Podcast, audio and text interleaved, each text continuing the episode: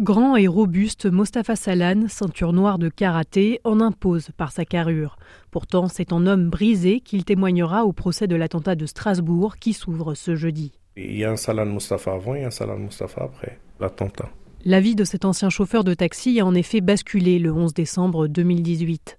Ce soir-là, Mostafa Salan vient de terminer une course dans le centre historique de Strasbourg quand un homme agité monte dans son taxi. Il me dit Dépêche-toi de m'emmener dans le quartier de Nudorf. Je le vois qu'il transpire et qu'il n'est pas bien. Et on fait à peu près 200 mètres. Et là, il m'annonce une patate chaude en me disant ben, Je viens de tuer 10 personnes. J'ai tiré sur des militaires et je suis blessé. Et il me pointe l'arme sur les côtes et me dit Tu fais le malin, je t'allume. Je comprends que je suis pris au piège. Le terroriste lui fait alors prendre la direction du commissariat. Le chauffeur de taxi comprend qu'il veut aller tuer des policiers. Il se prépare à mourir car il a décidé de précipiter son véhicule dans la rivière située à proximité du commissariat pour mettre fin à la cavale meurtrière.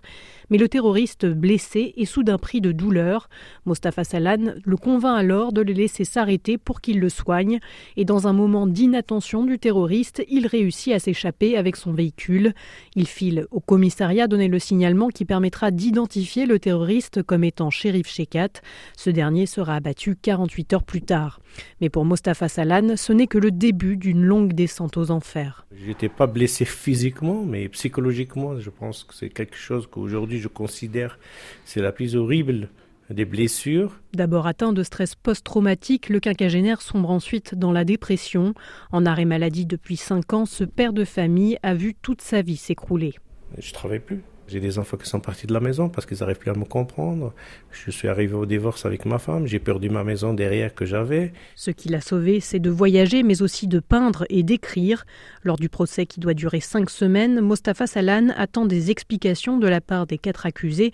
Mais pour lui, c'est surtout une étape essentielle pour se reconstruire, lui comme les autres victimes. C'est la parole des victimes qui compte pendant le procès.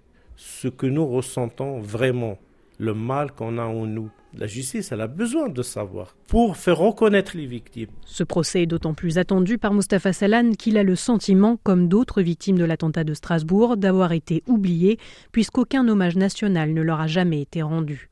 Munoz Strasbourg, RFI.